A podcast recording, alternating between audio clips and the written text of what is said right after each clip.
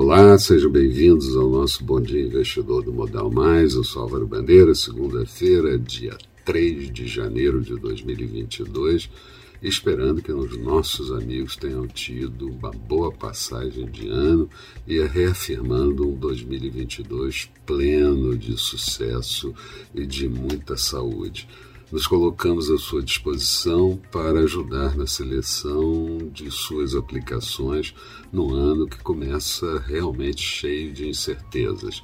Começamos lembrando que a Bovespa registrou no ano de 2021 desvalorização de 11,93%, enquanto as principais bolsas do mundo tiveram altas acentuadas, como a Bolsa de Paris, com quase 29%, o Standard Poor's americano com quase 27%, e dólar aqui mostrando valorização de 7,46% no ano.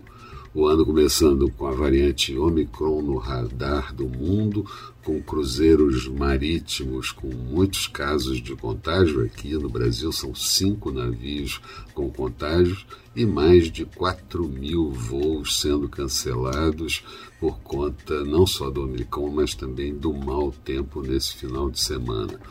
Durante o final de semana prolongado, o presidente Biden conversou longamente, mais de 50 minutos, com Putin da Rússia, versando sobre as tensões na Ucrânia, tentando resolver o problema e sugerindo a possibilidade de sanção não só pelos Estados Unidos, mas também por países da Europa.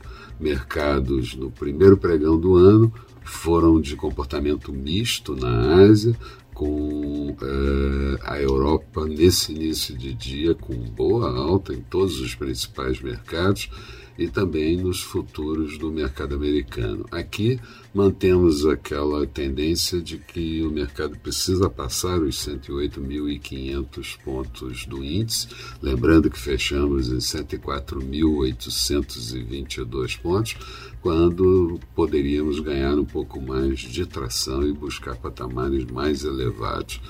Na Turquia, inflação de dezembro anualizada explodiu para 36,08%, vindo no mês anterior de 21,31%, e com isso a lira cai novamente aos seus, às suas cotações mínimas em relação ao dólar.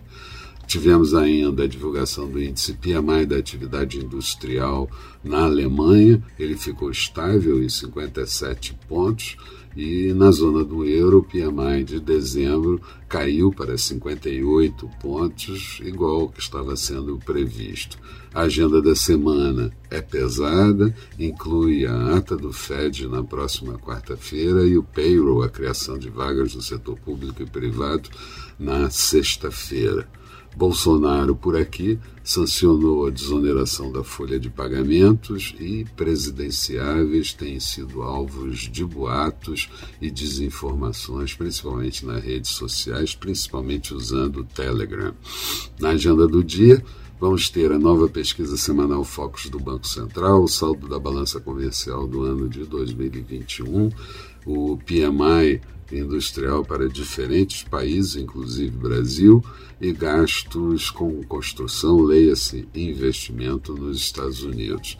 Expectativa para o dia de hoje, a Bovespa em alta, dólar mais forte e juros em queda. Falando de mercados, Bolsa de Londres não opera por conta de feriado, Bolsa de Paris mostra alta de 1,11%, Frankfurt com alta de 0,91%, petróleo WTI negociado a 76 dólares e 21 centavos o barril, alta de 1,33%, euro sendo negociado em leve queda a 1,13,6 do dólar, Notes americanos títulos de 10 anos com taxa de juros de 1,51% e futuros do mercado americano, Dow Jones em alta de 0,51%, Nasdaq com alta de 0,64%. Eram essas as considerações que eu gostaria de passar.